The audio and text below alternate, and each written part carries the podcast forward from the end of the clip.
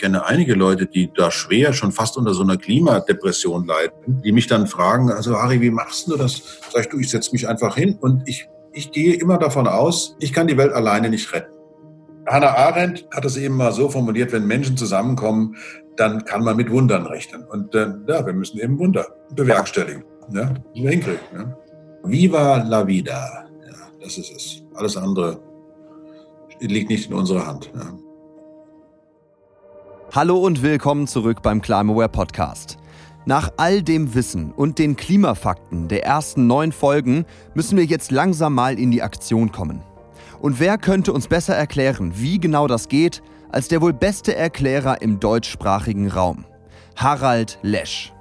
Ihr kennt ihn bestimmt aus Funk und Fernsehen. Er ist Astrophysiker und Naturphilosoph, lehrt als Professor an der LMU in München. Seine Bücher sind stets Bestseller und seine Videos werden auf YouTube millionenfach angesehen. Er erstellt für euch in dieser zehnten Folge des Climaware Podcast eine Art IKEA-Anleitung zum Handeln gegen die Klimakrise, um Schritt für Schritt aus der Ohnmacht, dem Unverständnis und der Überforderung hin zu einem bestärkten, verbundenen und selbstwirksamen Gefühl zu kommen. Hier ist für euch Harald Lesch in einer besonderen Folge über Klima-Empowerment.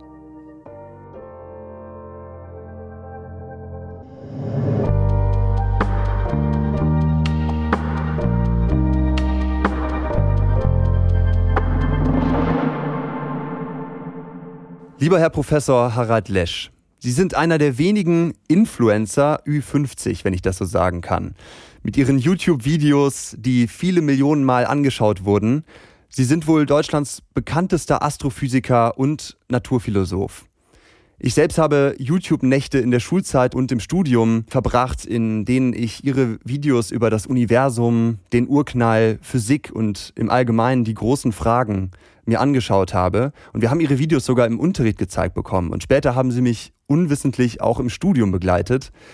Es ist für mich also ein ganz besonderes Gefühl, sie nach all den Jahren des bewundernden Zuhörens, Zuschauens, Entdeckens und Staunens nun zu treffen. Es ist ein bisschen so, es fühlt sich ein bisschen so an, wie wenn ein Schwarz-Weiß-Bild auf einmal Farbe bekommt. Also möchte ich Ihnen dreifach Dankeschön sagen. Einmal für die Begleitung durch mein Abitur- und Maschinenbaustudium. Zweitens für ihren unermüdlichen gesellschaftlichen Einsatz für Aufklärung und gegen die Klimakrise. Und drittens, dass Sie sich heute Zeit für den Climaware Podcast nehmen. Vielen Dank, dass Sie da sind. Es freut mich sehr. Gerne. Ich habe einen Handy-Hintergrund seit vielen Jahren. Das werden die Zuhörer jetzt nicht sehen, aber ich zeige Ihnen den einmal kurz. Und vielleicht erkennen Sie das Bild. Auf dem Foto ist ein winzig hellblauer Punkt im schwarzen leeren Universum zu sehen. Es ist ein sehr besonderes Bild, weil es ist das aus dem größten Abstand gemachte Foto der Erde aus rund sechs Milliarden Kilometern, glaube ich, am Rand des Sonnensystems. Und es wurde 1990 mit der Raumsonde Voyager 1 auf Anregung ihres bereits verstorbenen Astrophysikerkollegen Carl Sagan aufgenommen. Und ich möchte mit Ihnen und unseren Zuhörerinnen und Zuhörern quasi zum Aufwärmen für diese Folge eine kleine Gedankenreise dorthin an den Rand unseres Sonnensystems, weit, weit weg von der Erde machen. Wir brauchen die Zuhörerschaft in einem gewissen Zustand, wie Sie selbst manchmal bei Vorträgen zu sagen pflegen. Also hätten Sie Lust, Carl Sagans Rede über den Pale Blue Dot, unsere Erde, für den Beginn dieser Podcast-Folge vorzulesen? Muss ich mich auch in den entsprechenden Zustand bringen. Es ist uns gelungen, dieses Bild aus dem tiefen Weltraum aufzunehmen und wenn man es betrachtet, sieht man einen Punkt. Dieser Punkt ist hier. Er ist unser Zuhause. Wir sind das. Darauf hat jeder, von dem ihr je gehört habt, jeder Mensch, der je gelebt hat, sein Leben gelebt. Die Gesamtheit aller unserer Freuden und Leiden, tausender von sich selbst überzeugten Religionen, Ideologien und ökonomischer Doktrinen, jeder Jäger und Sammler, jeder Held und Feigling, jeder Schöpfer und Zerstörer von Zivilisationen, jeder König und Bauer, jedes verliebte junge Paar, jedes hoffnungsvolle Kind, jede Mutter, jeder Vater, jeder Erfinder und Entdecker, jeder Lehrer der Moral, jeder korrupte Politiker, jeder Superstar, jeder oberste Führer, jeder Heilige und Sünder in der Geschichte unserer Spezies lebte dort auf einem Staubkorn in einem Sonnenstrahl. Die Erde ist eine sehr kleine Bühne in einer riesigen kosmischen Arena. Denken Sie an die Ströme des von all diesen Generälen und Kaisern vergeudeten Blutes auf dass sie in Herrlichkeit und Triumph für einen Moment Meister eines Bruchteils dieses Punktes würden. Denken Sie an die endlosen Grausamkeiten, die von den Bewohnern einer Ecke des Punktes an kaum unterscheidbaren Bewohnern einer anderen Ecke des Punktes begangen wurden. Wie häufig ihre Missverständnisse sind, wie eifrig sie darin sind, einander zu töten, wie glühend ihr Hass ist. Unser stolzes Posieren und unsere eingebildete Wichtigkeit, unser Irrtum einer privilegierten Position im Universum wird von diesem blauen, blassen Punkt hellen Lichts in Frage gestellt. Unser Planet ist eine einsame Flocke in der großen, umhüllenden kosmischen Dunkelheit. In unserer Dunkelheit, in all dieser Weite, gibt es keinen Hinweis, dass Hilfe von anderswo kommen wird, um uns vor uns selbst zu retten. Man sagte, dass Astronomie eine bescheiden machende und ich könnte hinzufügen, eine charakterbildende Erfahrung ist. Meiner Meinung nach gibt es vielleicht keine bessere Demonstration der Dummheit der menschlichen Einbildungen als dieses ferne Bild von unserer kleinen Welt. Mir unterstreicht sie unsere Verantwortung, freundschaftlicher und mitleidsvoller miteinander umzugehen und diesen blassblauen Punkt, das einzige Zuhause, das wir je gekannt haben, zu bewahren und zu pflegen. Und ich kann mich diesen Worten nur uneingeschränkt anschließen. Danke, Herr Professor Lesch. Wenn Sie als Astrophysiker und Naturphilosoph aus der Perspektive des Weltraums von weit, weit weg, eben aus der, aus der Perspektive der Voyager 1 auf die Erde schauen könnten, wie ist unsere aktuelle Lage auf diesem blassblauen Punkt, den wir Erde nennen? Hm.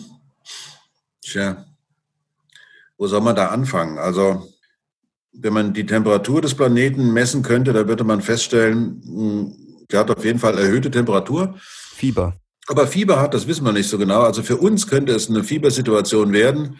Der Planet selber hat in seiner Geschichte schon eine ganze Menge von höheren Temperaturen durchgemacht, ohne dass jetzt das Phänomen Leben auf der Oberfläche gleich verschwunden wäre.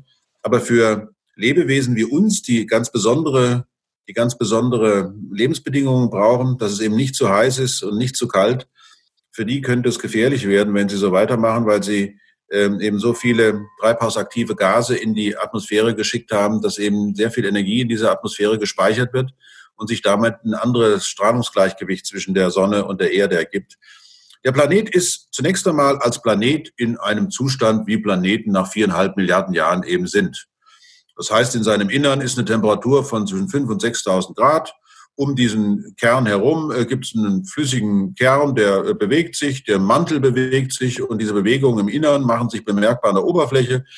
Das heißt, die Kontinentalplatten bewegen sich, verschieben sich und schieben Meere zusammen. Es gibt Erdbeben, Vulkanausbrüche und so weiter. Also von der Gesteinsseite würde ich sagen, der Planet ist völlig okay. Er macht das, was er machen muss. Was soll er auch sonst machen? Ähm, auf der auf der Oberfläche allerdings haben sich ja eben seit einigen Milliarden Jahren so ein Phänomen entwickelt wie das Leben. Und äh, auch da hat es im Laufe des Planetenlebens ja schon Geschichten gegeben, wo man sagen würde, Katastrophe, Katastrophe, wenn wir schon da gewesen wären. Aber wir waren nicht da. Das heißt also, diese Massenaussterberaten oder Massenaussterbewellen haben sich ergeben, teilweise, weil sich die Atmosphäre verändert hat, teilweise, weil ein Asteroid eingeschlagen ist, teilweise aber auch, wie vor 250 Millionen Jahren, weil eben alle Kontinentalplatten zusammengeschoben waren und sich ein so trockenes Klima ergeben hat, dass eben doch ein ganz wesentlicher Teil des Lebens einfach schlagartig, also nach geologischen Zeiträumen schlagartig verschwunden ist. Aber in den letzten paar hunderttausend Jahren ist eben eine Spezies aufgetaucht in diesem äh, Zirkus Leben. Die ist jetzt ähm, insofern was Besonderes, als dass sie eben Schäden anrichten kann, die für sie selbst katastrophal sind. Und äh, das hatte man, also das war auf jeden Fall, wenn man, wenn, wenn es sowas gäbe wie galaktische Weise, die die galaktischen Chroniken schreiben, dann würden die vielleicht sagen, oh, da ist aber auf diesem kleinen blauen Planeten was passiert. Das war vorher nicht so. Nämlich massive Veränderungen, die stattgefunden haben in sehr kurzer Zeit. Ähm, es gibt Leute, die sagen, das Anthropozän, das Erdzeitalter, das durch einen Menschen bestimmt ist, äh, das begann, als äh, im August 1945 eine Atombombe gezündet worden ist, die, die im Universum hinreichend bekannt geworden ist oder sowas.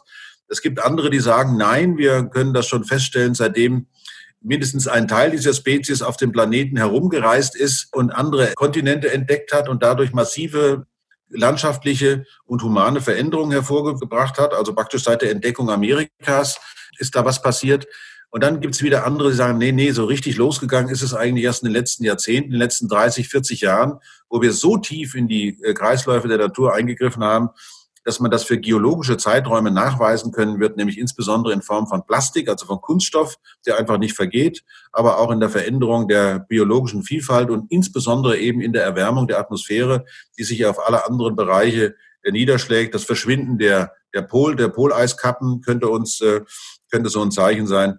Also ich will es mal so sagen, dem Planeten geht's gut, ähm, den Bewohnern könnte es schlecht gehen, weil der Planet auf die Veränderungen, die diese Bewohner hervorgebracht haben, also diese Menschen, mit anderen Worten, ähm, dass es für die Bewohner selbst ein großes Problem werden könnte. Und ähm, das Irre ist ja, dass wir einerseits durch Wissenschaft sowohl die Erdgeschichte als auch den Einfluss, den wir hervorbringen, den wir auswirken, ähm, dass wir den ziemlich gut kennen inzwischen.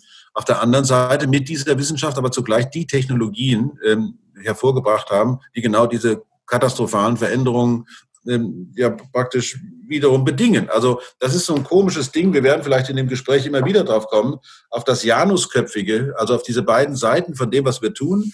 Nämlich auf der einen Seite sind wir Opfer, aber wir sind auch Täter.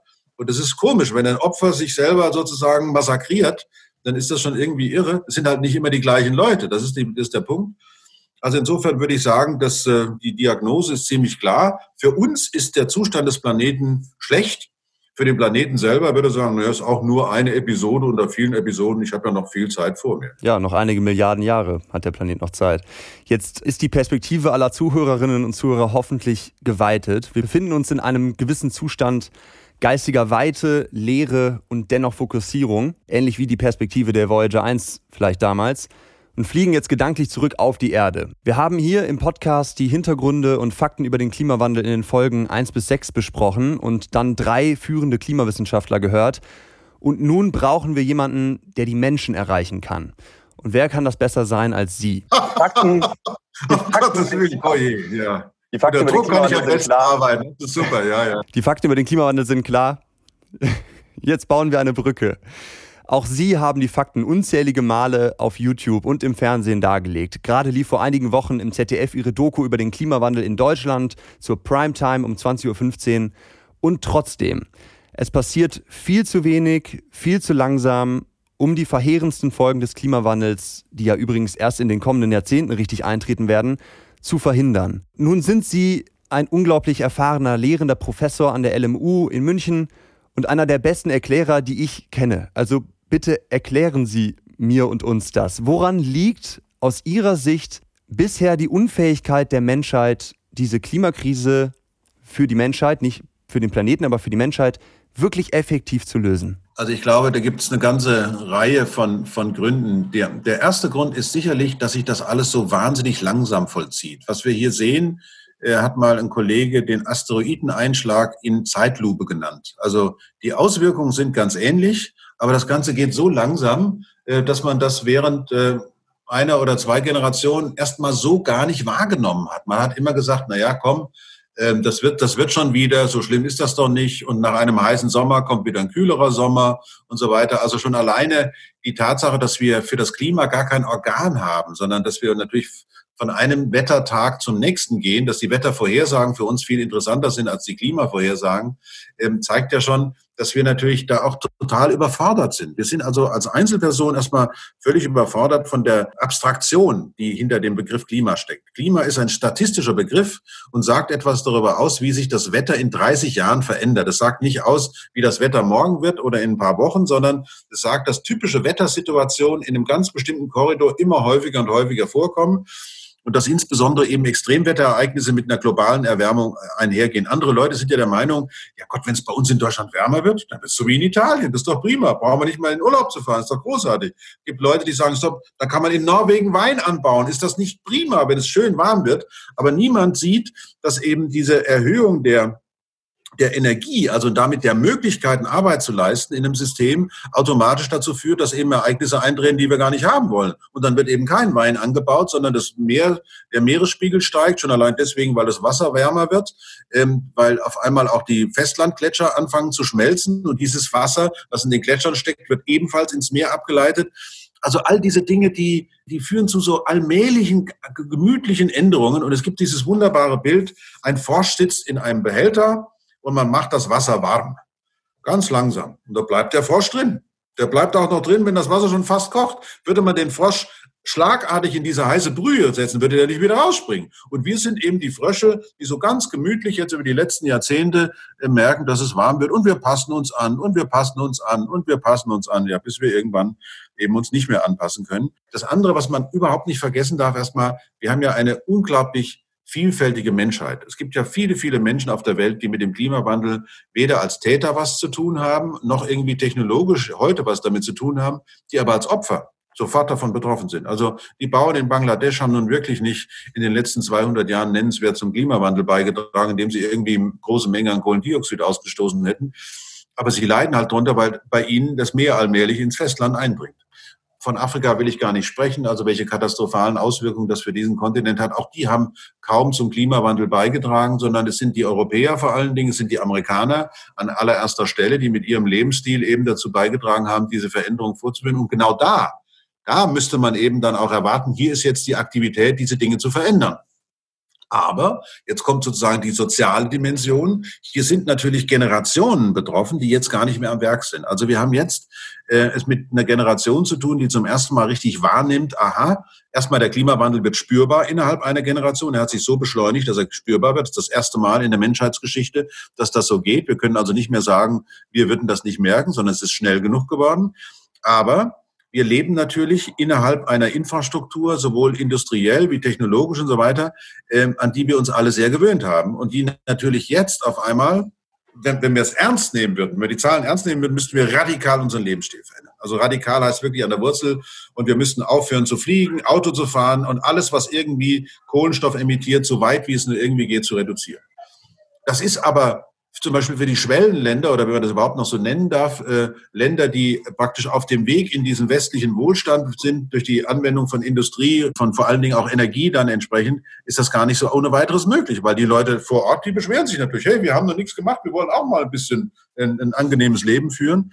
Das heißt, wir haben eine ganze Menge von bremsenden Faktoren und deswegen wäre es umso wichtiger, dass die reichen Länder mit voller Wucht in die technologischen Entwicklungen reingehen, die notwendig sind. Meine These an allererster Stelle ist, wir müssen so schnell wie möglich aus allem raus, was fossile Ressourcen benutzt, damit wir die Kohlenstoffemissionen so weit wie es nur irgendwie geht reduzieren können. Alles andere ist kalter Kaffee. Wenn es uns nicht gelingt, die Energie auf die Erneuerbaren zu konzentrieren, dann sind alle anderen Aktionen, ob man nun vegetarisch lebt oder was auch immer man macht, bringt nichts, äh, wenn, man ein, wenn man ein elektrogetriebenes Fahrzeug kauft und der Strom kommt im Wesentlichen immer noch aus Braunkohle, Gas und Öl, dann hat man nichts gemacht. Dann hat man wahrscheinlich sogar die äh, Umweltschäden noch vergrößert, weil die Batterieproduktion ja auch nicht ganz ohne ist. Und das gerade natürlich in, in so einem Land, wo ja auch die nicht nur ein großer Reichtum da ist, sondern vor allen Dingen auch die Ingenieurskunst besteht, eben die Tradition der Technikumsetzung, also dass man Grundlagenforschung auf der einen Seite hat und dass man eben daraus immer die Gelegenheit findet,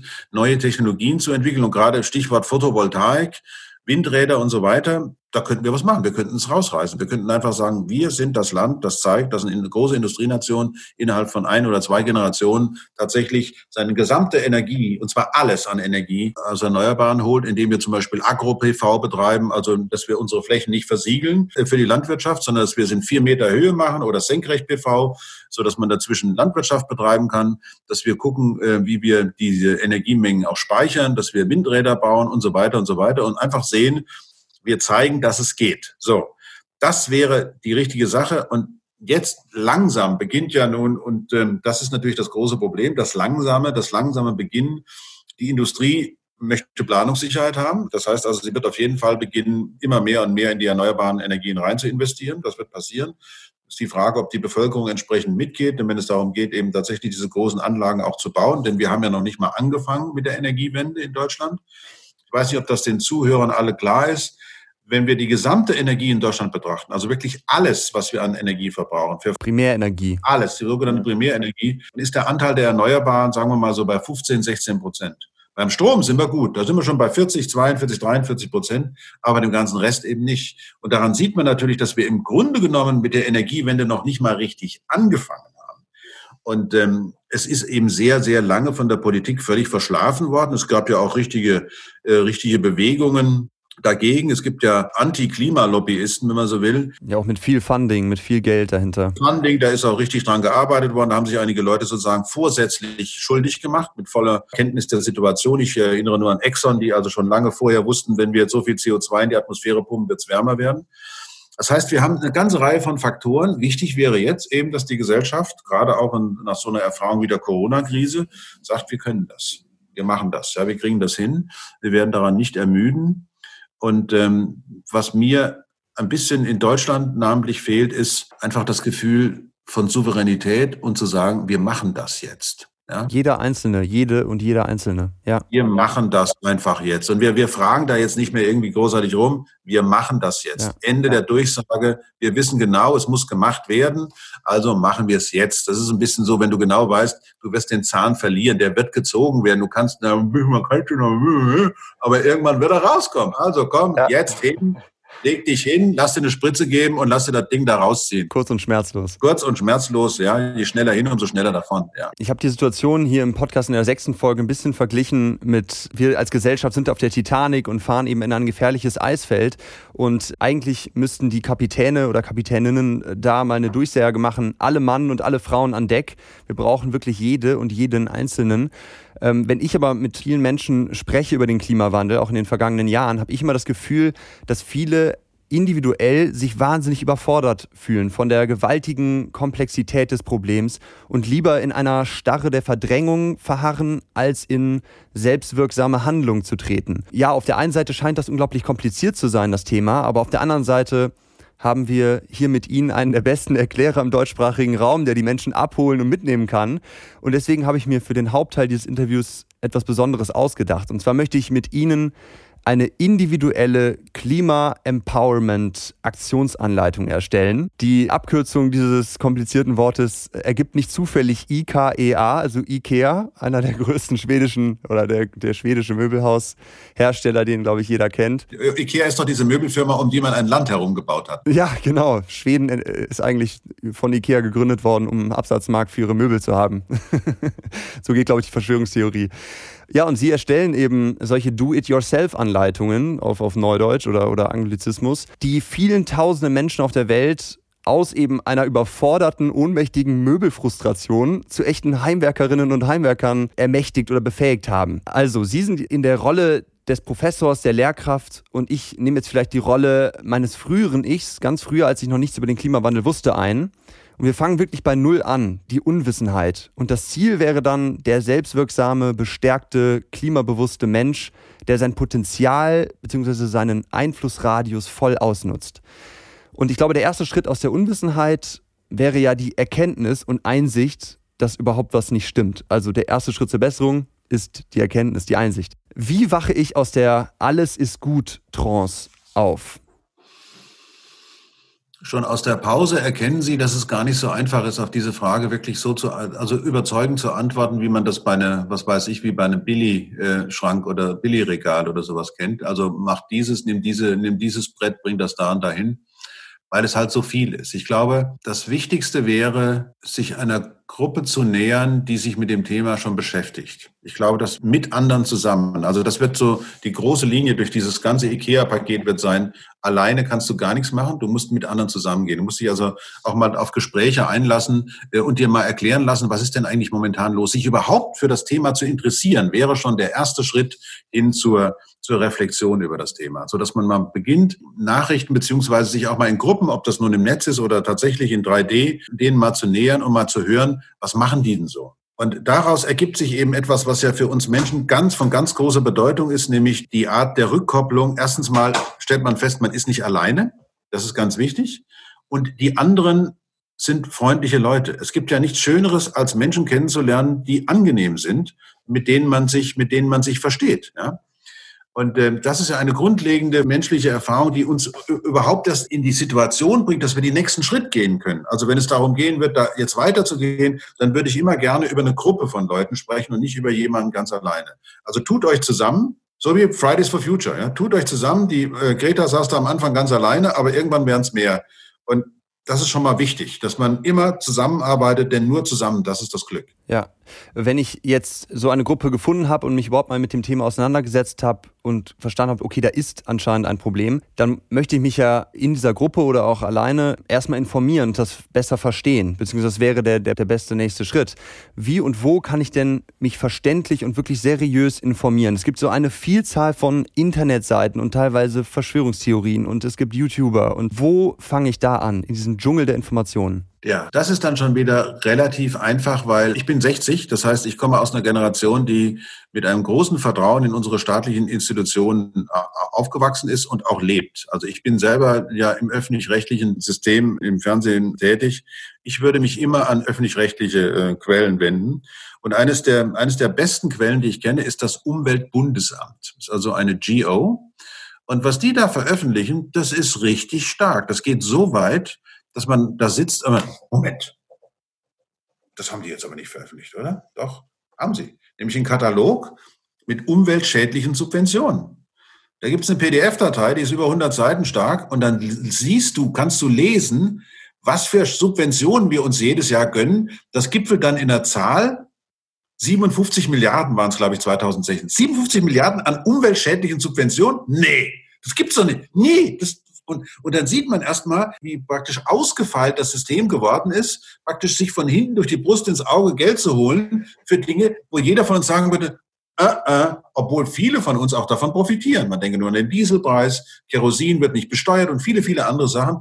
Aber in der Summe kann man dann sehen, aus so einer Quelle, selbst diejenigen, die in diesem öffentlich-rechtlichen System drin sind, also in diesem Fall eben das Umweltbundesamt, sagt einem, so geht's nicht weiter. Und davon gibt es eine ganze Menge. Es gibt die Umweltämter in den Ländern und so weiter. Es gibt die Landesämter zum Beispiel für Wasserwirtschaft, für Klima. Also ich würde mich, ich kann wirklich allen nur raten, wenn ihr keine Ahnung habt, dann haltet euch mal an die Experten. Und die Expertinnen und Experten sind diejenigen, die sich seit Jahrzehnten damit beschäftigen.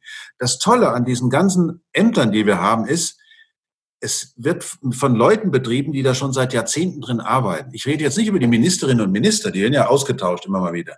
Aber die, ganzen Ministerialdirigentinnen und Dirigenten, die es da gibt, die sind ja viel, viel sachkompetenter als die jeweiligen Amtsleiter. Die haben ja viel mehr Ahnung. Und vor allen Dingen, wenn ich das mal so sagen darf, wenn man da zu so einem Umweltministerium geht, trifft man lauter Grüne, egal in welcher Partei die sind. Es ist, das sind, die sind, Leute sind hoch, hoch bewegt. Äh, und das ist die erste Informationsquelle. Das ist ein bisschen so wie, wie eine Bundeszentrale für politische Bildung, zum Beispiel, wo man das Thema Klimawandel ebenfalls auch sehr stark und prominent findet. Und dann für diejenigen, die sich ein bisschen mehr zutrauen, the International Panel of Climate Change, IPCC. Das ist das Tollste, was wir haben auf der Welt. Da haben sich Tausende Abertausende von Wissenschaftlern tun sich zusammen und bringen, ich weiß nicht, alle drei oder fünf Jahre einen Riesenbericht zusammen, wo man sehen kann, Mensch, die machen was. Und dann gibt es noch was anderes, was ich ebenfalls interessant finde und was viele nicht wissen.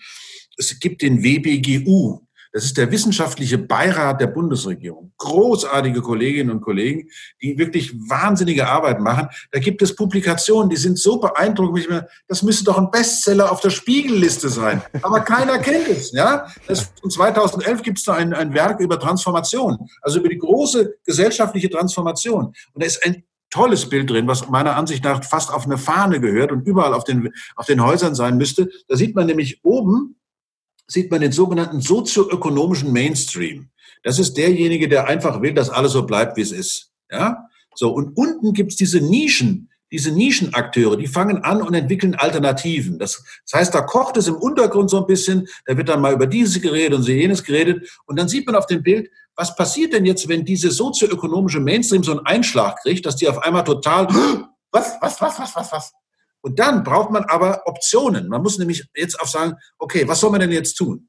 Wenn jetzt diese Nischenakteure nicht da wären, würden wir einfach stur so weitermachen wie bisher. Aber durch die Nischen gibt es auf einmal Alternativen. Es gibt Denkalternativen. Auf einmal ist auch ein Bundeswirtschaftsminister klimabewegt und beginnt darüber nachzudenken, wir müssen viel schneller sein und so weiter. Das heißt, es ist tatsächlich so, und das ist das Tolle, dass man merkt, da können einzelne kleine Grüppchen können auf einmal einen riesen Einfluss gewinnen, weil die Situation wackelig ist. Es ist eben nicht so wie, es spielt immer so weiter, so brumm, brumm, brumm, brumm, so Titanic-artig, sondern hey, wir lassen mal ein paar Boote raus und gucken mal, was da noch so drumrum ist. Können wir die ganze Sache irgendwie rumreißen?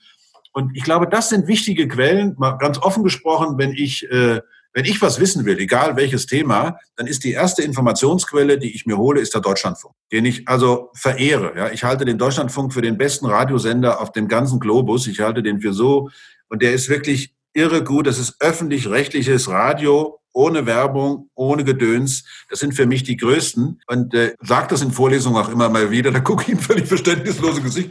Schon nie gehört, Deutschlandfunk. Und die haben einen extra Jugendchannel, glaube ich. Ich meine, was, was ich schön finde, ist, wenn die Leute es dann mal gesehen haben. Ja, ja, das ist ja großartig. Gibt es da Hintergrundinformationen? Ba, ba, ba, ba. Aber was man dafür braucht, und das darf man auch nicht vergessen in der IKEA-Anleitung, die wir hier schreiben, du brauchst Zeit. Du musst dir die Zeit nehmen. Das ist übrigens wie beim Aufbau von IKEA auch. Also wenn du da zu schnell baust, dann kracht dir das Ding wieder zusammen. Mhm. Du musst dir Zeit nehmen, ähm, auch für dich selber, damit du nicht irgendwie in den Zustand kommst, dass du überfordert bist. Genau, das wäre nämlich der nächste Schritt gewesen, ja. Die Überforderung. Ja. Du musst die ganze Zeit gucken, dass du immer schön Reserven hast. Also Reserven zu haben, äh, ist das Wichtige, weil das Thema ist groß und du musst praktisch immer wissen, du wirst das Möbelstück nicht auf einmal bauen, sondern du wirst die ganze Zeit dabei bleiben. Und du wirst immer besser werden in dem, was du an Informationen kriegst. Du wirst immer besser werden in dem, wie du die Einzelteile da einbaust. Weißt auch sofort, das kannst du sowieso vergessen. Das, äh, was der dir erzählt, ist ja völliger Blödsinn. Und dann immer wieder auch zu versuchen zu feiern. Also das finde ich auch ganz wichtig bei diesen Transformationsprozessen, dass man jetzt mal sagt, so, am Anfang waren wir in diesem Zustand und jetzt guck mal, was wir geschafft haben. Erstmal feiern. Ja? Feiern ist wichtig, feiern ist gut, bringt, bringt die Leute zusammen. Bei einer Feier weiß ich ganz genau, trifft man auch mal jemanden, den man die ganze Zeit nur so irgendwie entfernt wahrgenommen hat. Auf einmal entwickelt sich ein Gespräch und nach einer Feier ist es in der Gruppe anders als vor der Feier. Das sollte man immer wieder nutzen. Äh, und das wird zum Beispiel auch im Studium, ich weiß nicht, wie das bei Ihnen war, aber im Studium wird das viel zu selten gemacht, dass Studenten sagen, okay, wie war das am Anfang des Semesters? Da habe ich noch gedacht, das schaffe ich nie im Leben. Jetzt am Ende des Semesters, hey, Nach der Prüfung. kein Problem. Mhm. Ja? Anstatt zu sagen, ja, das ist doch toll, feiern, feiern, feiern, ist natürlich nicht vergessen. Aber nein, da wird dann immer so gesagt, ich weiß, Herr Professor Lesch, ich weiß gar nicht, wo ich stehe. Warum haben Sie denn nicht mal geguckt, wo Sie vorher gestanden haben? Einfach mal umdrehen, mal zurückschauen. Ja, gucken, gucken Sie mal zurück. Nicht immer nach vorne, gucken, gucken Sie zurück. Hm. Was haben, was, wo, wo, wo sind wir schon und so weiter. Ich glaube, dass das ganz wichtig ist. Ist auch übrigens beim Aufbauen vom IKEA-Stück immer ganz wichtig, dass man. Dass man mal guckt. Boah, das habe ich schon geschafft erstmal einen Kaffee trinken. ja, es sieht ungefähr schon aus wie ein Schrank. ja, genau, das ist wie beim Klavier lernen. Ja, das hört sich schon so an wie Musik, ja. Wie schaffe ich es denn nicht, im Prozess des Aufbauens dieses Möbelstücks oder halt bei meinem Engagement für das Thema Klimawandel nicht dann doch in die Verdrängung abzurutschen. Das heißt, ich bin ein Stück gegangen, ich habe das Möbelstück ein Stück aufgebaut und es wurde mir dann doch zu belastend. Ich habe dann irgendwie doch meine Reserven verbraucht, die Sie gerade angesprochen haben und die Verdrängung, die ja eine süße Verführung ist im Alltag und den, den hedonistischen Ablenkungen, die man so hat. Wie schaffe ich es, auf der Autobahn zu bleiben und nicht abzurutschen in die Verdrängung? Ja, ich glaube, das Wichtige ist, dass man sich die Ziele nicht zu hoch hängt. Also, dass man da von vornherein nicht in die Gefahr kommt. Also, wenn, das mal so ist, dann muss man erstmal runter, Rastplatz, durchschnaufen, was essen, was trinken und dann erstmal gucken, ähm, was mache ich denn jetzt? Ich glaube, niemand von uns kann die ganze Zeit auf der linken Überholspur mit Vollgas arbeiten. Wenn, das macht man mal eine Weile und dann bricht man zusammen, dann bricht die Karre zusammen. Also das mhm. geht gar nicht. Man muss auf jeden Fall, äh, es, die, der Begriff Nachhaltigkeit gilt auch für einen selbst. Das ist ein toller Satz. Ja. ja, das ist eine wichtige, eine wichtige Sache. Man muss auch für sich selber nachhaltig sein und man darf da seine Kräfte eben nicht so auspowern, sondern muss immer wieder auch für sich selber sehen, Kinders, ich muss mich da jetzt mal zurückziehen, ich brauche jetzt mal ein paar Tage, ich will jetzt mal nur Klavier spielen und sonst überhaupt nichts machen oder nur Skat spielen oder was weiß ich, um dann wieder anlaufen zu können, weil sonst wird das Ganze zu einer Katastrophe, also zu einer persönlichen Katastrophe. Ich kenne einige Leute, die da schwer schon fast unter so einer Klimadepression leiden. Mhm, ich auch. Die mich dann fragen, also Ari, wie machst du das? Sag ich, du, ich setze mich einfach hin und ich, ich gehe immer davon aus, ich kann die Welt alleine nicht retten aber mit anderen zusammen. Und wenn ich jetzt da hingehe und denen die Stimmung vermiese, ganz schlecht. Also ich gehe dann dahin, wenn ich sage, okay, ich kann mitmachen, ich kann was mit in die Gruppe einbringen, dann kann ich da mitmachen. Und man muss sich wirklich davon befreien, zu glauben, von so einer Art von Perfektion. Dieser, dieser Vorgang, der uns in diese Situation gebracht hat, der ist jetzt über 200 Jahre gegangen. Man kann sogar sagen, schon fast 250. Und er hat eben diese zwei Seiten, dass nämlich diese, diese wissenschaftliche Aufklärung uns auf der einen Seite jetzt mit ziemlicher Härte zeigt, was los ist, aber auf der anderen Seite uns eben auch die Möglichkeit gibt, möglicherweise das Problem zu lösen. Und das bedeutet, man muss sich auf einmal auf Sachen einlassen, auf die man sich erstmal, wenn man radikal ist, sich gar nicht einlassen kann, weil da gibt es nur Sekt oder Selters. Aber bei, wenn, wenn man diese beiden Seiten sieht, diese beiden Seiten der Medaille, das aber diese Medaille nie ohne diese andere Seite zu kriegen ist, da muss man Ruhe bewahren, wie mein Bruder immer sagt, äh, Puls 60, kein Blutverlust, Ball flach halten, äh, stabile Seitenlage und immer versuchen, wirklich sich von einem Projekt zum anderen zu hangeln. Also was weiß ich, in der, in der Gruppe zum Beispiel ranzugehen, nicht vergessen, wir leben in einer parlamentarischen Demokratie, das ist eine repräsentative Demokratie. Ganz wichtig ist, dass das Thema, Thema natürlich politisch ist. Also mhm. wenn wir das wirklich umsetzen wollen, dann müssen wir in die Politik. Das ist aber kein grünes Thema. Momentan ist zum Beispiel in Deutschland immer da, oder viele Leute, die den Eindruck machen, das Thema Umwelt ist grün. Aber die Umwelt ist auch für schwarze, rote, blaue oder sonst was. Es ist für alle da. Das heißt, wir müssen das Thema rausnehmen aus so einer, aus so einer politischen Polarisationssituation, sondern sagen, das ist ein Thema, das uns alle betrifft und deswegen müssen auch alle Generationen daran beteiligt sein. Und es kann nicht sein, dass die Jungen die Verantwortung sozusagen nur den Alten überlassen, sondern im Gegenteil, im gemeinsamen Gespräch zu sehen, aha, das ist die, das ist der Fall. Wie kommen wir jetzt, wie kommen wir in, den bessere, in die bessere Seite? Ganz schlecht ist meiner Ansicht nach dieses ewige Nachkarten. Ja, wieso habt ihr denn damals nicht und so weiter und so weiter. Das ist alles, äh, da können wir nichts mehr. Also als Philosoph würde ich sagen, die Vergangenheit hat den ontologischen Status erreicht, dass sie abgeschlossen ist. Die kriegen wir nicht mehr weg. Ja? Was wir verändern können, ist eben diese offene Zukunft. Und mhm. da den Landeplatz zu bauen für eine Zukunft, in der eben erneuerbare Energien, eine nachhaltige Lebensweise eben viel mehr verbreitet ist. Und auch ganz schlimm, finde ich, und was einen besonders in den Wahnsinn treiben kann, ist zu viel Naturwissenschaft hierbei. Das Irre ist nämlich, dass die Naturwissenschaften einen mit gnadenloser Härte sagen, dass die Natur in einer bestimmten Form reagiert. Das ist aber nur eine Form, ich, vielleicht soll ich es mal anders sagen, eine bestimmte Form von Naturwissenschaft, in der nämlich so getan wird, als könne man tatsächlich mit hundertprozentiger Genauigkeit sagen, was passiert eigentlich, wenn wir so weitermachen.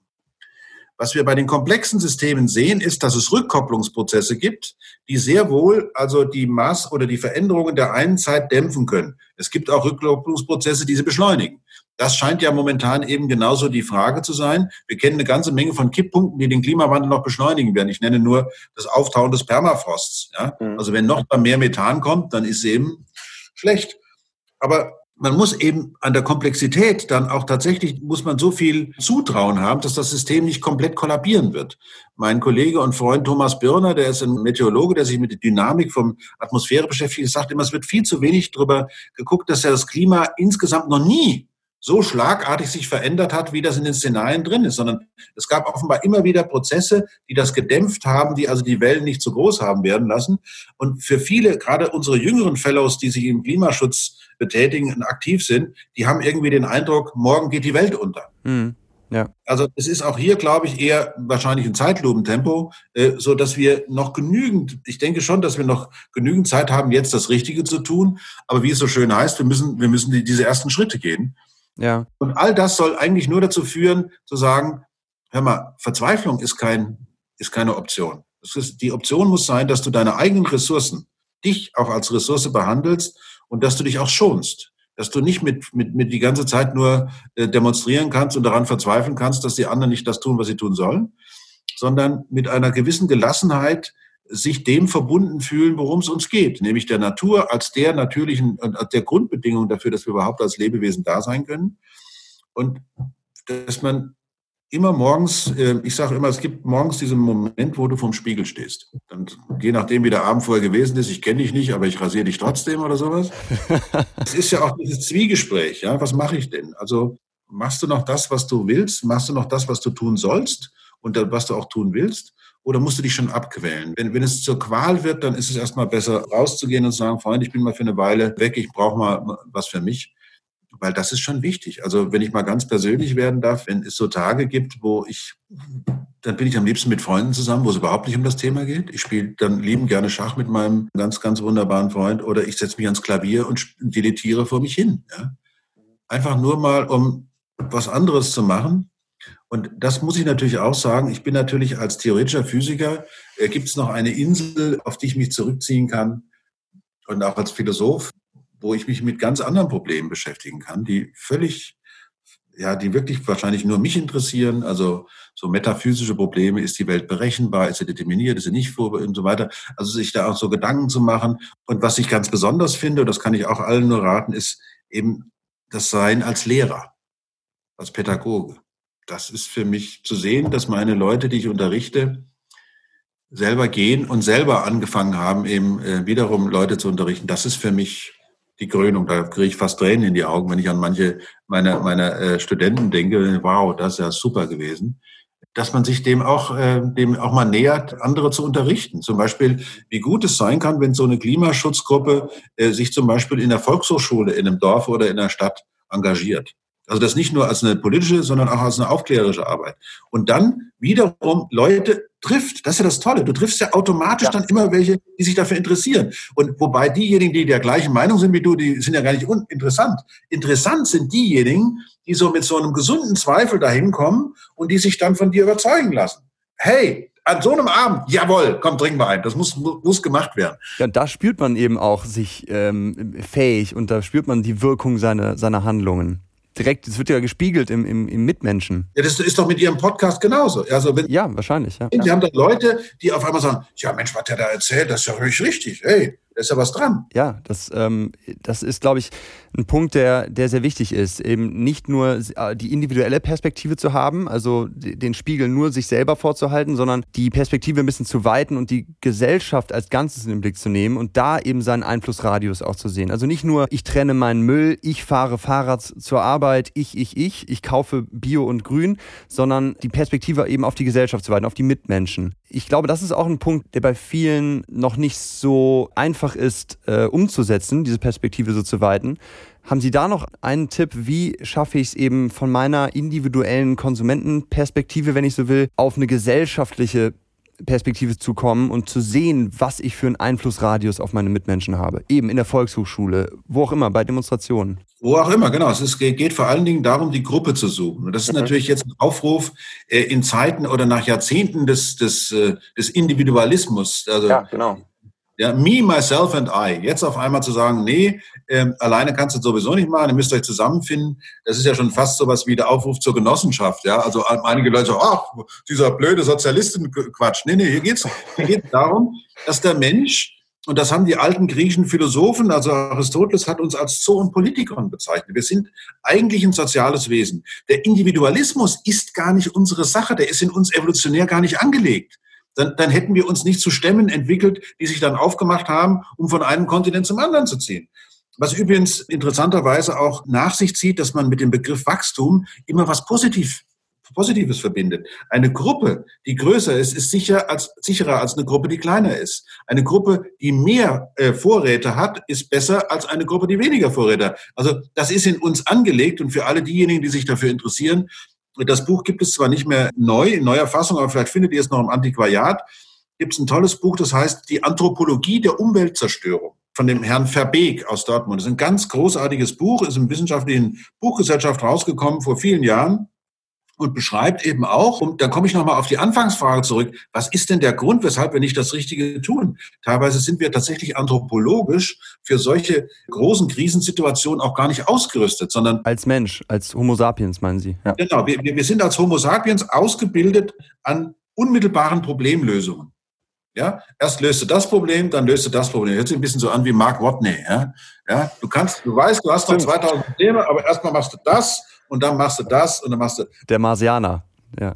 Der Marsianer, genau. Für die Leute, die den Film nicht gesehen haben, ja. Du weißt ganz genau, du kannst nicht alle, also löst du erstmal das eine Problem und dann löst du das nächste. Ja, du hast natürlich Angst, dass du stirbst und so weiter. Das, bei dem Marsianer ist das so. Aber dann löst du eben ein Problem nach dem anderen. Und welche Katastrophe auch immer passiert, was willst du machen? Du bist der Welt.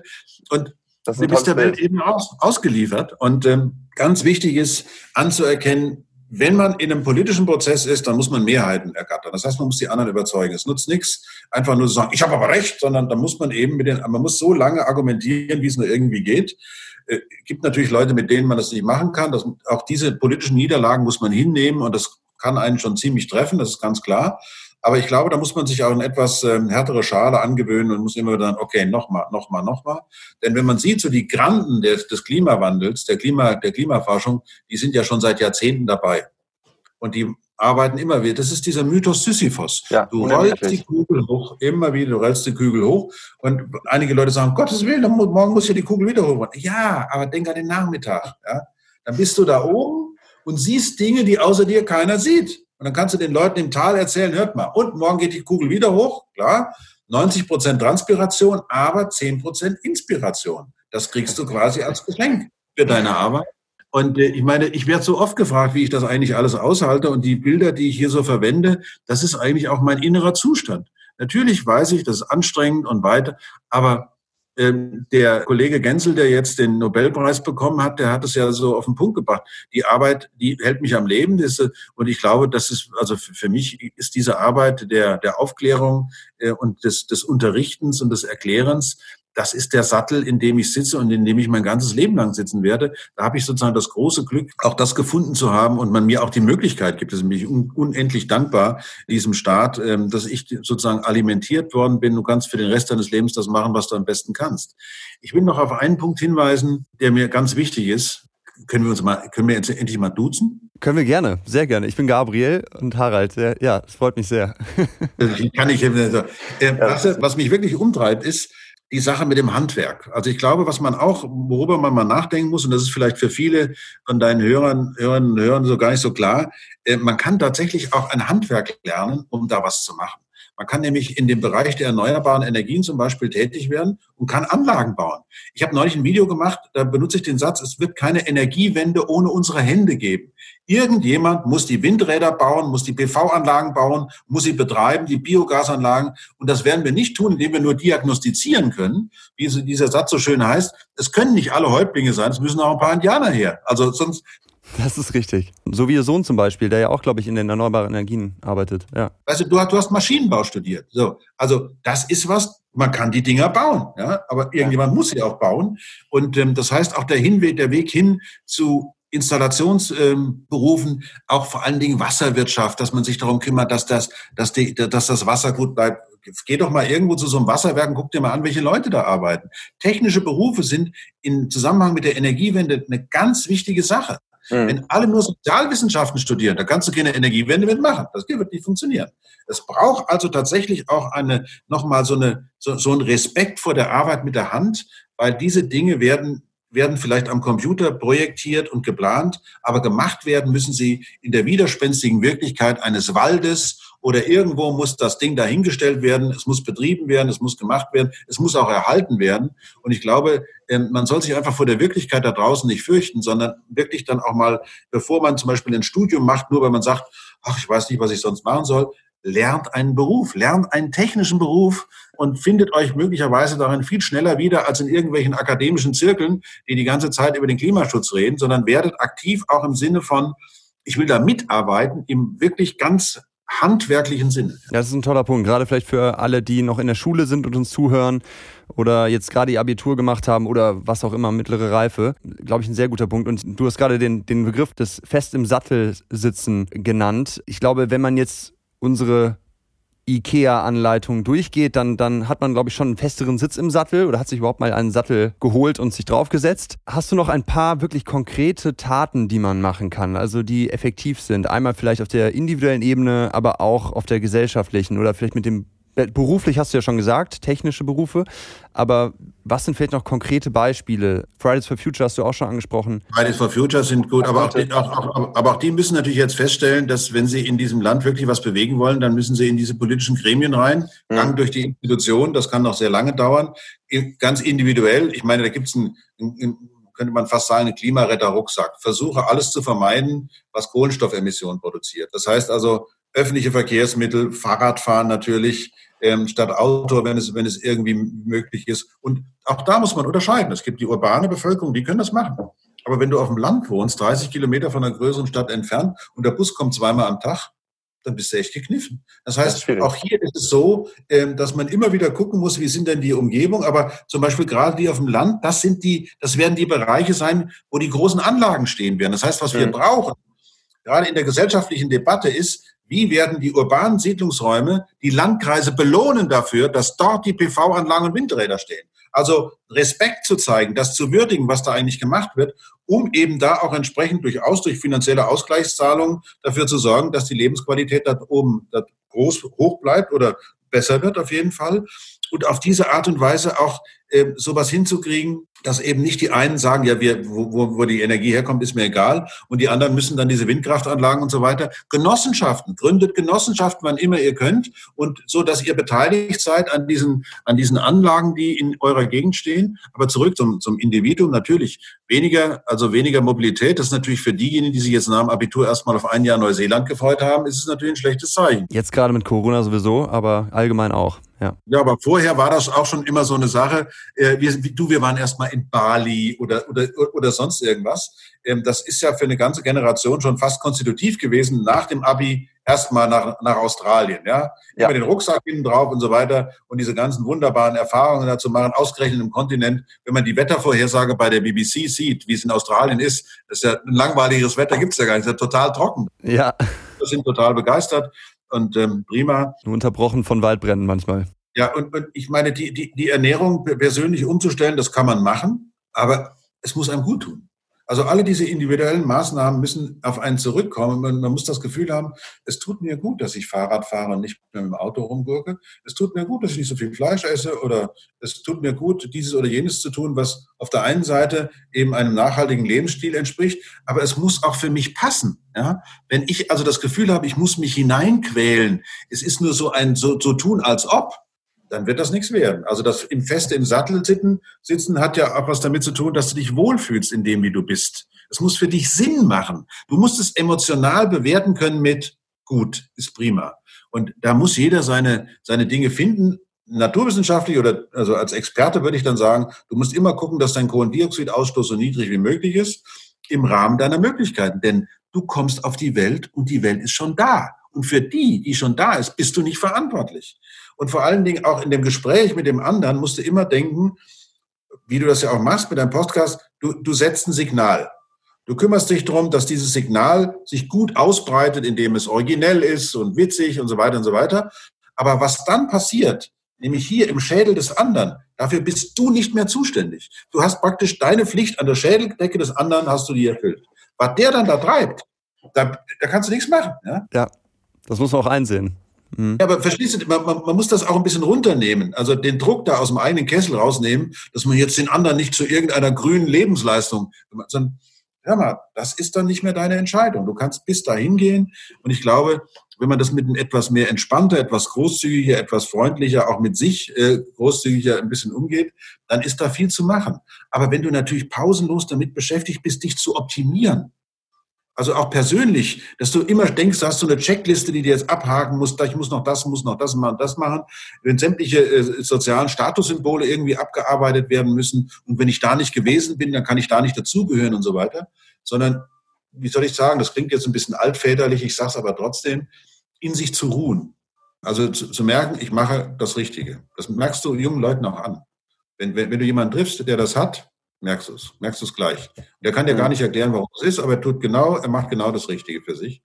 Ich glaube, das muss man akzeptieren, das muss man einfach auch. Zufriedenheit, da steht ja auch das Wort Frieden drin, also inneren Frieden, innere Ruhe zu spüren mit dem, was man tut. Wie ist denn ja. das mit, mit deinem Podcast? Warum machst du das? Gute Frage. Ich mache das, weil ich, also ich, ich bin erstmal wahnsinnig dankbar, auf diesem Planeten zu sein. Also ich ähm, hatte immer schon eine Faszination eben für auch Astrophysik, für das Universum, für die Fragen, warum sind wir hier, warum gibt es uns. Und ich finde es einfach unglaublich und fand es immer schon unglaublich faszinierend, wie alles aufgebaut ist, die Materie, Zeit, Raum, dass es das überhaupt gibt.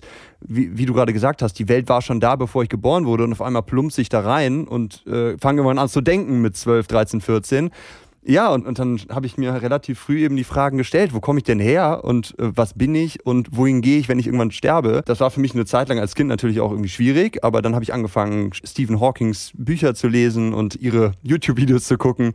Und ähm, ich habe einfach eine unglaubliche Faszination für die Welt, aber auch unsere Spezies als Homo sapiens, trotz der ganzen ja, grausamen Zeiten, aber auch der guten Zeiten aufgebaut über die Jahre. Und ich sehe uns eben an einem Punkt, der einmalig ist in der Menschheitsgeschichte. Sie haben das Anthropozän angesprochen, 1945 oder wo auch immer man es datieren möchte, dass wir eben den Einflusskreis einer einzelnen Generation sprengen. Also, dass wir Taten vollziehen als Homo sapiens, die nicht nur auf eine Generation und vielleicht auf eine Lokalität, auf einen Bereich des Erdballs begrenzt sind, sondern Generationen beeinflussen werden, die noch gar nicht auf die Erde geplumpst sind, die noch irgendwo vielleicht rumschwirren oder weiß nicht, woran man glauben möchte, aber das finde ich eben ein wahnsinniges Zerwürfnis in dem bisherigen Gleichgewicht des Homo sapiens. Und das ist eigentlich ursprünglich die drohende Gefahr, die ich sehe, dass wir dieses Zerwürfnis nicht gut managen als Spezies. Und dazu zähle ich Biodiversität, Vermüllung, Ressourcenverbrauch, aber eben ganz besonders auch die Klimakrise. Und habe mich da einfach reingefuchst über all die Jahre und, und glaube, dass die Menschheit, wir als Homo sapiens, Schwierigkeiten haben, langfristige Probleme zu lösen, aber sie lösen können, wenn wir zusammenkommen, das haben Sie auch angesprochen, in Gemeinschaft, und wenn wir uns so gut wie möglich informieren, jede und jeder Einzelne. Man kann gute Entscheidungen nur auf der Basis guter Fakten und wissenschaftlicher Fakten treffen. Und diese Brücke möchte ich irgendwie ein bisschen mitbauen, mit einem Ziegelstein im großen Gebilde. Das ist der Anspruch. Ich hoffe, es macht dir auch Spaß. Ja, es macht mir auch Spaß. Das wäre jetzt der nächste Punkt gewesen. Es macht einfach Spaß, was, was du gerade angesprochen hast, das Lehren, ja, also dieses Menschen mitnehmen und ja, sehen, was dann passiert. Ja. ja. das, ist doch, das ist doch ganz klar. Ich meine, ich bin doch kein Masochist. Ja? ja. ich, ich, beschäftige mich mit irgendeinem Thema, um mich zu geißeln. Damit das, nee, nein, nein. Das es ist, ist irgendwas in uns, äh, neugierigen ähm, Verantwortlichen sozusagen, das macht auch Vergnügen, sich damit und dann auch was zu verstehen und dann Dinge wieder zusammenzubringen, eben ja. dem Ganzen nicht so hoffnungslos, ich verstehe das alles nicht, ich weiß nicht, was ich machen soll, ausgesetzt zu sein, sondern sagen, okay, das ist die Schraube, das ist die Mutter, die passt dahin, das tue ich jetzt da rein und siehe da, Dinge passieren und das steht dann und das hält. Und da ist das IKEA-Möbelstück. Ja, und das ist der perfekte Abschluss unserer IKEA-Anleitung. Ja, das ist doch der Punkt. Ja, und das macht einfach Spaß am Ende, genau. Also dieses Gefühl, man hat sein IKEA-Möbelstück, das hat, glaube ich, jeder schon mal erlebt.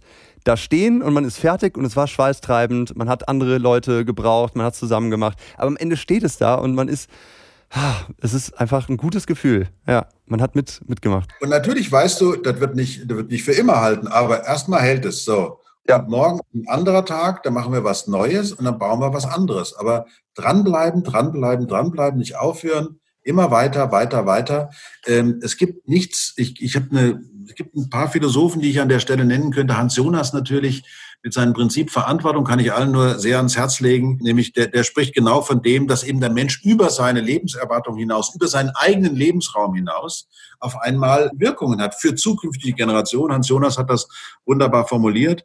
Und äh, dann natürlich die großartige Hannah Arendt, die sagt, nix vita contemplativa, dich irgendwo zurückziehen da und Halligalli nix, vita activa, raus auf den Marktplatz, hinein in die Diskussion, aber, und das ist ganz wichtig bei ihr, ein freundliches Gespräch führen. Das heißt, sich zu treffen, man kann sich trefflich streiten dabei, aber immer mhm. freundlich, immer mit Manieren und nie dem anderen Böswilligkeit unterstellen. Und das ist zum Beispiel etwas, wo, was ja momentan in einem Ausmaß fehlt, das freundliche, anständige, ordentliche Gespräch. Also wir haben es in der unserer großen Partnermacht USA sehen wir ja die Katastrophe praktisch in Action. Aber auch bei uns ist es eben so, dass durch all diese ganzen äh, Diskussionen, die eben nicht mehr stattfinden, eine Abgrenzung von Gruppen stattfindet, Abgründe sich auftun. Es werden persönliche Unterstellungen, Hasstiraden und all dergleichen. Dabei sollte man doch am Ende fast, ich würde es mal fast sagen, gibt einen großen deutschen Chansonnier, den ich sehr verehre, Reinhard May, der mal dieses wunderbare Lied gemacht hat, wir sind alle lauter arme kleine Würstchen. So. Ja, also niemand von uns hat die äh, Weisheit gepachtet. Jeder von uns ist doch auf den anderen angewiesen irgendwie. Und wie kann man dann solche Sätze benutzen, wie das ist ein Monster, ein hässliches Monster? Erstmal die politische Partei hat das überhaupt nicht. Aber sich eben darauf einzulassen und immer wieder auch, sagen wir mal, mit, wenn ich mal so ein Filmzitat bringen darf, wie Tom Hanks in Apollo 13. Gentlemen, wir werden uns hier jetzt nicht streiten, ja? Denn wir wissen, dass wir, wenn wir das Problem gelesen haben, wir müssen immer noch hinterher zusammen fliegen. Und ich glaube, wenn man auf den paleblue.com, wenn wir uns alle als Astronauten in dieser Kapsel empfinden, wir müssen zusammen fliegen. Es hilft nichts. Ja, wir sind auf Gedeih Verderb in diesem Raumschiff zusammengebracht. Und sich da gut zu verhalten, freundlich zu sein, das ist ja das Schöne, dass wir eben keine Tiere sind, die sich einfach nur immer ihren Trieben nachgeben müssen und den anderen automatisch eine, wenn er einem nicht passt, auf die Omme geben, sondern wir können freundlich sein, wir können großzügig sein, wir können höflich sein, rücksichtsvoll. All diese wunderbaren Eigenschaften können wir tatsächlich eigentlich auch kultivieren mhm. und können sie zu einer Kultur des Zusammenseins bringen, wo man nicht immer einer Meinung sein muss, aber wo man die Meinung des anderen so anerkennt, dass man auch sieht, warum der oder die das meint und diese Position hat und dass man sich eben möglicherweise auch mit seiner Position mal zurücknehmen muss und sagen, okay, man kann nicht alles haben. Ähm, Sekt oder Selters ist keine, ist keine Lösung, sondern äh, möglicherweise müssen wir uns mit einer guten Weinschorle zufrieden geben, wo die Dinge ein bisschen vermischt sind. Aber das ist der einzige Weg, wo wir alle gut zusammenleben. Ja, ja, das sehe ich genauso. Und diese Tugenden, die Sie gerade angesprochen haben, das tugendhafte Miteinander. Wenn nicht jetzt, wann dann, ist eines, eines Ihrer Buchtitel. Zwar haben Sie auch ein Buch geschrieben, die Menschheit schafft sich ab, aber äh, wir haben ja jetzt die IKEA-Anleitung und deswegen, wenn nicht jetzt, wann dann? also die, dieses Ding, die Menschheit schafft sich ab, das war nicht der Titel, den der Klaus und ich uns vorgestellt haben. Das war wahrscheinlich das, der Verlag, ne? Das war der Verlag und da habe ich gesagt, komm, ja, das ist so eine Sarazinisierung, ne? der hat ja. das ja auch. Oh Gott, ich gedacht, aber das hat sich offenbar gelohnt, denn das Buch hat sich sehr, sehr oft verkauft. Es gibt viele Leute, selbst Bundesminister, die das intensiv gelesen haben, die gesagt haben, naja, ah mhm, so sieht das aus, ja. Und ähm, da haben wir ja auch ein bisschen Astronomie mit drin, also immer so eine kosmische Geschichte, um das so, diese Perspektive mit reinzunehmen. Weil ich glaube, Sagan hat damals schon den richtigen Weg gefunden. Du kannst eigentlich immer nur mit solchen Bildern, wo alle drauf sind, wirklich, wo du garantierst, hier ist keiner diskriminiert. Keine Grenzen. Ja. Alle, alle, das sagt er ja. Alle sind hier drauf. Die Deppen und die Guten. Ah, die ja. Guten und die Bösen, alle sind drauf.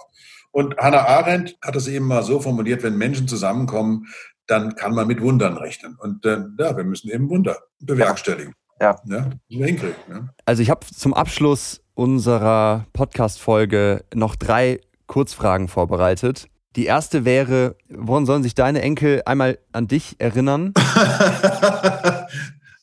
ein, ein, ein Freund, das war, das war ein ganz freundlicher, der, der Opa, guter Mann. Das wäre okay. das. Ja. ja. Guter Mann. Guter Mann. Wenn du allen Menschen auf der Welt einen Satz als Textnachricht auf ihr Handy schicken könntest, was würde der aussagen? Vielleicht über den Klimawandel oder, oder auch so? Zusammen, das ist das Glück zusammen, das ist das Glück. Das, also was anderes gibt es. Wir, wir, wir können ja nur gucken, dass wir es zusammen hinkriegen, ganz egal bei welchem Thema, äh, wenn da einer sich erheben würde, sondern wir müssen es zusammen machen oder es wird gar nicht funktionieren. Also das zusammen, das, vielleicht würde ich sogar nur zusammen, ja. Also ich weiß, weiß ich gar nicht, aber das, also ohne, also alleine, das wird nicht funktionieren. Also zusammen, das, das Glück, das stammt von aus dem ähm, Programm meines großen Helden Hans-Dieter Hüsch und äh, das, glaube ich, ist es. Das ist alles. Ja. Die, die SMS würde ich gerne einmal bekommen von, von dir. Und viele andere Menschen wahrscheinlich auch. Hast du zum Abschluss noch eine, eine Frage oder ein Thema, was dir noch auf dem Herzen liegt? Oder eine, eine Abschlussanekdote zum Teilen? Naja, das, ich glaube, das Allerwichtigste, äh, weil das ja, ja wirklich immer wieder zum Thema gemacht wird, ist hier nicht zu verzweifeln. Also ähm, sondern dran zu bleiben, wirklich sich zusammenzutun, dran zu bleiben und immer weiter und weiter zu gehen. Es gibt so ein, ich weiß gar nicht, von wem der Satz ist, tue Gutes und lass die Spatzen pfeifen. Ja? Ähm, weiß nicht, von wem das ist. Und, äh, ich schreibe einfach Harald Lesch drunter. Nee, nee, nee, das ist aber nicht von mir. Ich weiß nicht, von wem es ist. Tue Gutes. Und das, Spatzenpfeifen soll einfach heißen, lass dich nicht, lass dich nicht aus der Ruhe bringen, sondern wir wissen bei dem Klimawandel, wissen wir wirklich ganz genau, was, wo, wo wir hin müssen. Wir müssen aus den Treibhausgasen raus und dazu muss uns äh, nicht jedes Mittel recht sein, um Gottes Willen. Aber wir müssen eine ganze Menge tun. Die Dekarbonisierung der Gesellschaft wird irgendwie äh, stattfinden, wobei äh, eben das hier die oder die Dekarbonisierung der Industrie vor allen Dingen natürlich, also Kohlen, alles raus, was irgendwie die Kohlenstoffbelastung der Atmosphäre erhöht. Und äh, dabei aber nicht vergessen, dass eben biologische Vielfalt nach wie vor die Bedingung der Möglichkeit ist, dass wir hier auf diesem Planeten sein können. Wir müssen die, wir müssen die Umwelt als Mitwelt wahrnehmen. Ich glaube, das habe ich auch schon oft in Vorträgen immer mal wieder gesagt. Niemand von uns nennt die Bewohner, mit denen er oder sie zusammenlebt, Umbewohner. Es sind Mitbewohner weil es Menschen sind, mit denen wir zusammen was machen. Und dieses Mit ist eben genau dieses Zusammen. Wenn wir die Umwelt weiterhin als eine Kulisse betrachten, die wir beliebig verändern können und die sich nicht weiter verändert, auch wenn wir sie verändern, wird das nicht funktionieren. Wir müssen viel mehr Respekt, Ehrfurcht schon fast, um diese Begriffe zu verwenden, um uns, ähm, und jetzt wird es ganz schwierig, ich weiß nicht, ob du das überhaupt in deinem Podcast dann auch bringen willst, um uns zurückzubinden an die Natur, an die Welt, in der wir leben. Und Rückbindung heißt auf Lateinisch religio. Und das ist das, was dahinter steckt. Damit meine ich jetzt gar nicht eine besondere, sondern wenn wir keine Religio mehr haben, sondern uns glauben, ungebunden auf diesem Planeten hin und her bewegen zu können, wie wir wollen, dann wird uns der Planet einfach äh, abstoßen, in Anführungszeichen. Und das wollen wir nicht. Und wenn wir das nicht wollen, dass unsere Kinder und Enkelkinder auch noch weiterhin auf dem Planeten gut leben können, dann müssen wir dafür sorgen, dass wir die Dinge ein bisschen anders machen, deutlich anders machen, als wir es bisher gemacht haben. Und was anderes kann ich dazu gar nicht. Und immer weitermachen. Auf jeden Fall immer weitermachen und zwischendurch feiern. Nicht vergessen zu feiern. Das ist ein, ein toller Abschlussgedanke. Das lasse ich sehr, sehr gerne so drin. Religio. Da muss man noch ein N dran fügen, dann weiß jeder, wovon gemeint ist. Dann kann jeder, ja, Religio ist eben genau dieses Zurückbinden. Das heißt, mhm. es oder wie es so sich verbunden fühlen. Genau, viva la vida. Ja, das ist es. Alles andere liegt nicht in unserer Hand. Ja. Lieber Harald, vielen, vielen Dank für deine Zeit, für deine kostbare Zeit. War mir ein Vergnügen. Lass uns mal wieder was machen. Ja, lass sehr, sehr gerne. Bereite was vor, wieder so ein Granatentext, dann machen wir was, ja? Ja, ja, wir können auch mal irgendwann ein Video machen nächstes Jahr. War, war ein tolles Gespräch. Hat ja, hat, sehr mir, auch, hat mir sehr, auch, auch sehr gut gefallen. Vielen Dank, dass ihr Harald Lesch und mir bis zum Ende zugehört habt. Ich würde mich wirklich sehr über Feedback freuen, also schreibt mir gerne mal an info@climaware.org, ob euch diese IKEA-Anleitung gefallen hat, wie nützlich ihr sie findet und welche Schritte ihr vielleicht schon anwendet, beziehungsweise wo es noch hakt. Und ich wäre euch super dankbar für eine schnelle Bewertung des Podcasts bei Apple und eure Weiterempfehlung an Freundinnen, Familie und Bekannte. Bitte abonniert den Climaware Podcast und folgt uns auf Social Media, um die nächste Folge nicht zu verpassen. Ich bin Gabriel Baunach und das war der Climaware Podcast, produziert von OnePod Wonder.